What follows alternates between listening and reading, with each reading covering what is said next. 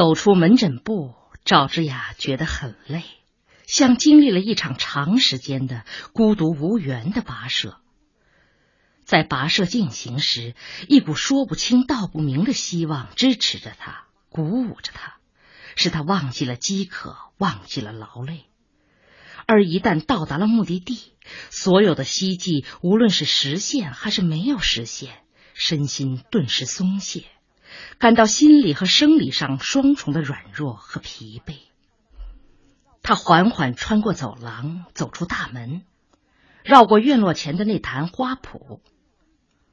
外面天气很好，自入冬以来就几乎没有见过这么晴朗的好天气。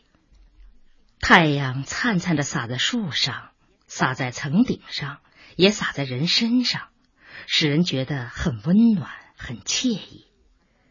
除了背阴处还斑驳的残存着一些积雪，其余的路面全是干干净净。有一群灰色的鸽子正从远处飞来。带着欢快的哨声，鸽子飞过赵之雅头顶的时候，他本能的抬起头看了看。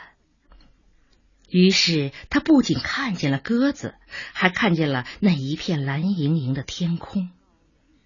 天空高远深邃，似乎那里面蕴藏着让你品觉不尽的内容。天空又是那么坦荡纯净。使你面对着它时，禁不住想敞开自己的心扉，似乎被这辽阔而博大的天空所感染。赵之雅的心变得坦然而宁静。刚才在透视室以及门诊室里，所有让他窒息的谈话和细节都变得遥远了、陌生了，剩下的只是一个简单的、抽象的、并不怎么可怕的命题：得病了。是的，得病了，是一场像模像样的大病。赵之雅心里想：人都会得病，我会的，小洞和小云也会的。不过我先得了，这很好。如果天空那望不到底的深处确实有神灵，有上帝，那么我希望上帝帮助我。把所有该小洞和小云得的病都分给我，我愿意为他们承担不幸。他喃喃自语，闭了闭眼睛，这才发觉自己眼里噙满了泪。星期一，钱维华照例到医院去，他总是七点半出门，步行二十五分钟之后准时踏进办公室的门。但是今天。他却迟到了，原因很简单，昨晚上他没有休息好，早晨四点吃了两片安定，才迷迷糊糊睡着。造成他失眠的是女儿。从上一回他和钱文新有过短暂的谈话以来，他越加肯定自己的猜测：女儿身上正发生着一些大的变化。更确切的说，女儿正经历着什么？而随着时间的推移，他越来越确信女儿是在恋爱。已经连着两个星期六晚上和星期天，女儿都没有回来了。这可是以前从未发生过的。何止如此，只要看一下女儿着意的修饰和打扮。只要稍微留意一下她那压抑不住的幸福神情，就完全可以洞察一切。只是女儿的那个他是谁呢？是小周。按理说应该是小周。小周年龄和他很般配，地位也很般配。何况小周脾气很好，长得也很好，身高一米七六。虽说钱文新不那么世俗，但毕竟在挑选终身伴侣的问题上，每个人都会给自己限定一些基本条件的。那一回钱文新去广州之前，钱维华硬是让他们俩见了面。事后他问钱文新对小周的印象，回答是人挺好的。他便转头又去问小周，小周的回答是十分满意。于是他彻底放心了。这真是一对天生的好姻缘。钱维华知道女儿这些年走南闯北、经多见广，所以在恋爱问题上眼光很高。也知道小周的缺点是太拘谨、太内向、太嫩。但话说回来，这是很正常的。毕竟他是一帆风顺的上了大学，读博士生。将来在实际生活中磕磕碰碰，人自然会成熟。不信小周到了四五十岁的年纪，还见个姑娘羞答答的。何况钱文新也不是在仙境中生活，眼光再高，还能高到九霄云外去？领兵打仗的将军们最成熟，可熬不到满头花发，也就熬不到那个地位。电影演员最英俊，可英俊也分门别类，硬派小生也罢，奶油小生也罢，各有千秋，也就各有缺陷。十全十美的人物在这个地球上从来就没有诞生过，何况小周是自己的得意门生，很勤奋，学问很扎实。更何况小周是许多姑娘倾慕的目标，不少年轻漂亮的女护士都在他面前跃跃欲试。有了这么一番思考，钱维华便心安理得，不再多管多问。水落石头现，水浅鱼儿见。他不信事物会不按照一种特定的规律进行。不错，女儿似乎表现的不怎么热情。可哪个女孩家在这个问题上不扭捏一番，不做出一种矜持的羞态呢？但是近些天，他对自己的推测担心了。首先。钱文新和小周没有任何关系密切的迹象。本来年轻人出于羞涩，谈恋爱时要回避一下众人，要偷偷摸摸，这都可以理解。但再怎么秘密，也总会露出些端倪。而钱文新和小周，别说一起回家来吃顿饭、说说话，就是电话上相约，都从来没有过。本来他钱维华还天真的以为星期六晚上和星期天女儿是和小周在一起，但星期天他偶尔出门散步时，意外的碰见小周正百无聊赖的在一个书摊前翻书，这才恍然有所悟。他问小周：“你和小新的事到底怎么样了？”小周笑笑，笑得很谨慎。是不是你们之间闹了一些什么误会呀？小周还是笑笑，这一回笑得很客气。哎，那你们到底是准备谈还是不准备谈呢？到底是你不满意他，还是他不满意你？这一回小周不笑了，一本正经的说：“钱老，我也不晓得啊。”你怎么会不知道呢？呃，要说他不满意我吧，他从来也没有这么说过；要说他满意我吧，他从来也不准备和我接触。哎，你这个人呐，你根本就不懂，女孩子家嘛，哪能那么积极呀？哎，我是主动啊，每次都是我主动去联络。他不是说要开会呀，就是说要出去出差。钱卫华不问了，想了想，呃，那你给我一句话，你准备不准备和他谈？这个，这个不取决于我呀。我知道，我只是问问你的态度。我当然是很向往的。那好。剩下的工作我来做，但是小周吞吞吐吐的开了口：“呃，钱老啊，这件事情，呃，这件事情我看还是顺其自然吧。顺其自然，呃，怎么叫个顺其自然？我是说，她恐怕已经有男朋友了。你说这话有什么根据？哦，没有根据，没有根据的，我只是瞎推想。呃，我是说，我看见他和一个男的在一起。啊，什么男的？我不认识他，反正呃，人好派头，很潇洒的。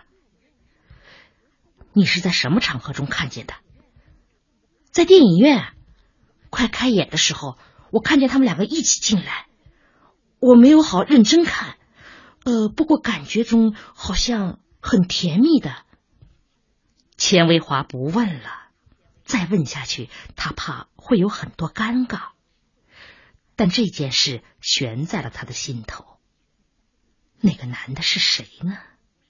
小周不是那种油腔滑调的人，他既然说看见了，那就一定是看见了。而且他的判断也绝不会失误。只是，既然已经有了男朋友，为什么对家里包的这么严？为什么不领到家里来见见呢？啊，也许女儿是想等一切都更加明确和成熟了之后，再向家里报告。她不像有些轻浮的女孩子，莫名其妙的一接触就把人领到家里来。不出三五天，有惊人的宣布吹了。可是，既然连家里都不愿意公开，不愿意告诉，又干嘛一起进入电影院，并且手挽着手？说不清。只是不管怎么说不清，钱维华却在这一片纷乱的头绪中，隐隐约约的感觉到，所有这一切都不是按正常轨道运行的。他想起从重庆出差回来见到钱文新的感觉，显然他那时候已经恋爱了。哦，记得当时问他白大主编是谁，他匆匆就走开了，说是冲开水。现在回想起来，这里边一定有些什么内容啊！还有。那天让云芳做几个小菜，等小新回来一起吃饭。云芳就有些犹豫，有些吞吞吐吐。难道云芳和钱冰城早就知道了什么？可干嘛要瞒着我呢？越想越糊涂，越想问题就越多。钱维华焦急的等待钱文新回来。上个星期天没回来，这个星期天总该回来了吧？但是，一直等到晚上钟敲九点，始终没见钱文新的影子。他想去问钱冰城和云芳，他们究竟知不知道小新最近在干些什么？如果知道，知道多少？但是时间已经太晚了，大家要休息了。何况，就是时间不晚。他该不该去问他们呢？儿子倒没什么，儿媳妇儿就不同了。谁知道他会对这件事情抱一种什么态度呢？于是钱维华只好把一切都憋在自己的肚子里，憋得他彻夜不眠，直到凌晨四点服药。他是在九点半钟醒来的。匆匆洗漱了一下，连饭也没吃，就直奔医院。在医院大门外，他碰见了一位年轻少妇。其实他每天都碰见许多病人，每天都碰见许多年轻妇女。为什么独独这位少妇给他留下了印象？不知道，说不清楚。那位少妇脸色苍白。是一种美丽而高贵的苍白，它像一尊玉雕，正默默的望着天空。天空有一群鸽子扑扇着翅膀飞过，鸽群飞过之后很久，它还在专注的望着，那么钟情，那么肃穆，仿佛他在那深邃的天空中发现了什么，完全是莫名其妙的。钱维华也顺着他的目光抬起头，一直到走进办公室，钱维华还在琢磨那位少妇究竟在望些什么。十点半钟，钱维华从病室巡视回来，泡了一杯茶，在办公桌前静坐十分钟。刚微闭双眼，门就敲响了。啊，请进。进来的是小周。啊，有事吗？哎，钱老啊，呃，有个病例，我想请教请教。哦，说吧。呃，是一位年轻妇女，她的病很奇怪的，我怀疑是癌症，却又不敢判定。她今年才三十九岁啊。钱维华猛地想起了医院门口那位神态圣洁的少妇，大概不会是他吧？但愿不是他。喏，呃，这是病状自述。钱维华接过病历，细细的看着。小周介绍说：“呃，从检查结果来看嘛，食道正常，胃紧张度差。”胃小弯处有一龛形，轮廓不规则，有半月症。经肠胃透视发现溃疡，呃，溃疡面约零点二五公分，深嘛零点三公分。十二指肠球部未发现器质性的病变。钱维华一声不响的听着，小周又拿起一张单据说。呃，还有其他几项检验结果是这样的：中性粒细胞增加，淋巴球百分比明显减少，血层增快。癌症，几乎可以肯定是癌症。钱维华心里说：“呃，从情况判断嘛，极像胃癌。不过他太年轻了，而且家族呃也没有遗传史。”钱维华不客气的说：“还要什么遗传史？有些人得癌症时才八岁，知道吗？我亲手治疗的一个八岁的儿童。可是我总不能相信，我也不愿意相信。不过现在最好是先把它当做癌症来对待。你准备怎么办？我已经通知他住院了。好吧。”先住进来观察一阵。通知她家属了吗？没有。我想她住院时，她丈夫会来的。门又被敲响了，请进。是护士小罗，她站在门口说：“周大夫，有个急诊，李大夫说，请你去一下。”哦，嗯，没有请钱老吗？没有。周树维有些奇怪，想了想，呃，呃，好吧，我就来。但是小罗没有退出去的意思，就在门口等着他。于是小周只好停止讨论，跟着小罗走了。钱维华看着他们匆匆走远，也觉得有些奇怪。在一般情况下，同级大夫之间是从不相请的。向同级大夫求助，那无异于宣布自己的无能和平庸。李大夫和小周是同级大夫，平素遇有疑难问题，他向来是向自己求教，而今天，也许今天不是什么了不得的疑难病症，只是李大夫遇上了一点小小的麻烦，需要添个帮手。看看墙上的挂钟，已经十二点了。